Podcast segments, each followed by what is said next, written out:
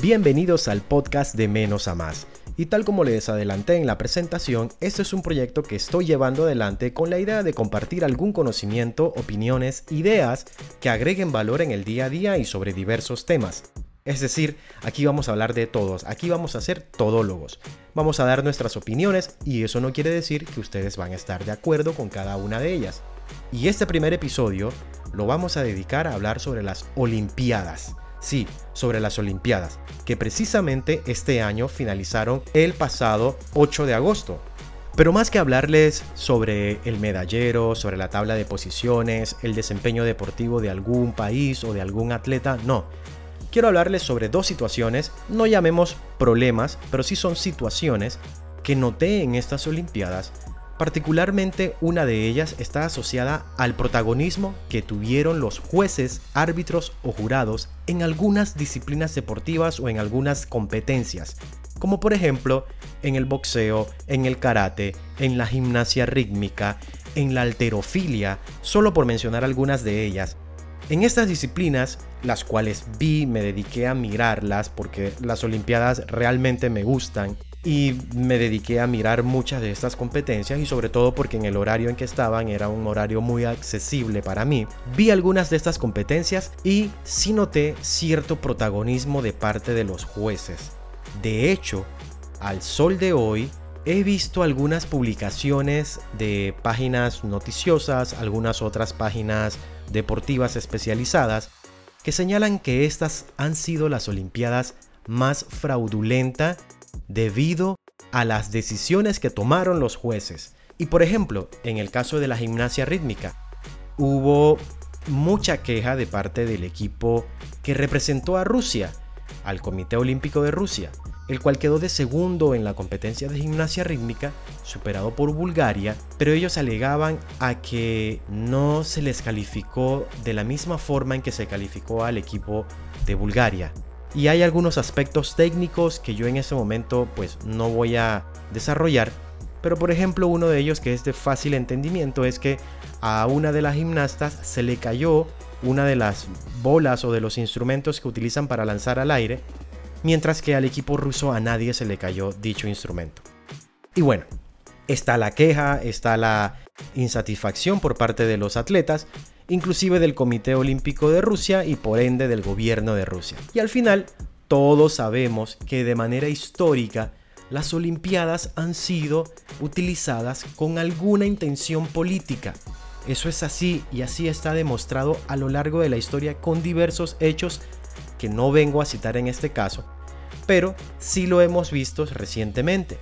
Por ejemplo, también la sanción justamente a Rusia por el tema del dopaje que seguramente sea justa, pero quizás no sea el único país que esté utilizando este tipo de prácticas no justas o antideportivas en este tipo de competencias. Pero bien, volviendo al tema del protagonismo de los árbitros, yo creo que bajo ninguna circunstancia y de ninguna manera un juez de algún deporte o un árbitro de algún deporte debe convertirse en el protagonista del partido, de la competencia o de algo similar. Porque ellos no pueden ser los protagonistas. El protagonista es el atleta. Entonces, en estas Olimpiadas, sí vi muchísimos comportamientos de este tipo y como les decía, han sido catalogadas como las competencias olímpicas más fraudulentas por algunos medios y especialistas. ¿Qué se puede hacer? De momento se me pudiera ocurrir que la organización de estos Juegos Olímpicos debería apelar un poco más a no tener tanta discrecionalidad o apreciación de parte del juez o del árbitro y a valerse un poco más de elementos tecnológicos como ya existen en el caso del béisbol, en el fútbol, en el tenis, por ejemplo, que se mm, apoyan muchísimo en la tecnología. Yo no sé si, por ejemplo, en alguna competencia de gimnasia o alguna de estas competencias que son más de apreciación o alguna de estas competencias que son calificadas por los árbitros o jueces de manera muy discrecional pudieran utilizar algún elemento tecnológico que permite tener mayor justicia o más equilibrado. Ese es un tema. El siguiente tema que quería compartirles es justamente de la región latinoamericana y su desempeño en los Juegos Olímpicos. Pero vamos a concentrarnos exclusivamente en la región centroamericana. Sí, en Centroamérica, del cual pertenezco como panameño que soy. Y me hago la siguiente pregunta. ¿Por qué Centroamérica no tiene una mayor y una mejor participación en estos Juegos Olímpicos? Me refiero a enviar mayor cantidad de atletas y por otro lado a atletas con un mejor desempeño. ¿Qué ha pasado? ¿Por qué a lo largo de la historia de los casi 124 años de los Juegos Olímpicos, Centroamérica solo acumula 8 medallas, de las cuales dos de ellas son de oro, una para Costa Rica en natación y otra para Panamá en el salto largo, y el resto de las medallas están distribuidas en 4 de bronce y 2 de plata. ¿Qué ha pasado? ¿Por qué no tenemos más representación? Y los países que aparecen en esta historia de las 8 medallas son Costa Rica con 4, Guatemala con una y Panamá con 3 medallas. Pero ¿qué hemos hecho? ¿Qué está pasando? ¿Por qué no tenemos más representación? Y sí, probablemente el tema de la pandemia afectó, sin duda alguna. Pero hay otras disciplinas que creo que nosotros como región pudiéramos enviar mayor cantidad de representantes. Me refiero a competencias como el voleibol de playa, la competencia de kayak, la competencia de tiro con arco, la competencia de tiro al blanco, en fin, una cantidad de disciplinas deportivas que hay en los Juegos Olímpicos y por qué nosotros solo nos limitamos a seguir practicando los deportes tradicionales. Y ni hablar de que solamente en nuestra región se practica prácticamente el fútbol. Y no estoy diciendo que no se deba practicar fútbol. No, no, no, no. Estoy diciendo que no es el único deporte, que existen otros deportes que nos han hecho creer a través de la mercadotecnia, a través de la influencia cultural, que todo gira en torno al fútbol y no puede ser y no debe ser.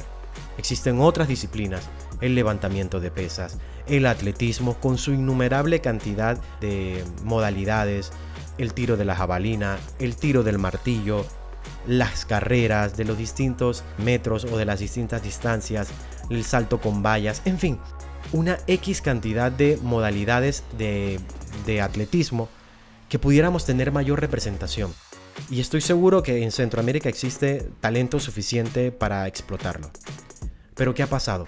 Yo creo que la respuesta al qué ha pasado está orientada en tres caminos. Uno, la falta de apoyo sin duda alguna de algunas autoridades de manera histórica, pero por otro lado también la falta de apoyo de la empresa privada a través de aportar recursos, sin duda alguna.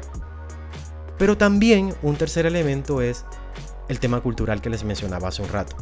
No existen esas ganas de practicar otros deportes y no existen por otro lado la disciplina, la determinación deportiva del atleta como tal creo que eso al final termina siendo lo más importante, porque por más apoyo, por más recursos, pero si el atleta no tiene la disciplina, no tiene la determinación y no está convencido del talento y las habilidades que tiene, entonces no va a ser posible poder tener un mejor desempeño y lograr llegar a un podio o la obtención de una medalla. Creo que finalmente la conclusión a estos dos problemas o a estas dos situaciones está particularmente asociado al ser humano. La primera, por el protagonismo que puede tener un juez que no debería ser, y ciertamente pueden haber errores, somos humanos y nos equivocamos, pero que puede tener una solución apoyado en la tecnología. Y la otra situación es que como región centroamericana deberíamos apelar nosotros primero como ciudadanos o como sociedad a que exista realmente una estrategia de desarrollo de nuevos deportes o de incorporar nuevos atletas a este tipo de modalidades y establecer como una estrategia cada país de desarrollar atletas con los mejores instructores, guiarlos y que realmente existan esas ganas de poder tener una mayor representatividad y un mejor desempeño en los Juegos Olímpicos. Así que no sé qué opinión te merezca estos dos temas, yo sí creo que se puede hacer mucho más, sobre todo en el segundo tema de nuestra región y que hay que iniciarlo a partir de los niños, de los jóvenes, que conozcan otros deportes y enseñarle el valor y los resultados que da tener una disciplina en cada cosa que hagamos. Déjanos tu opinión en nuestras redes sociales o coméntanos al respecto.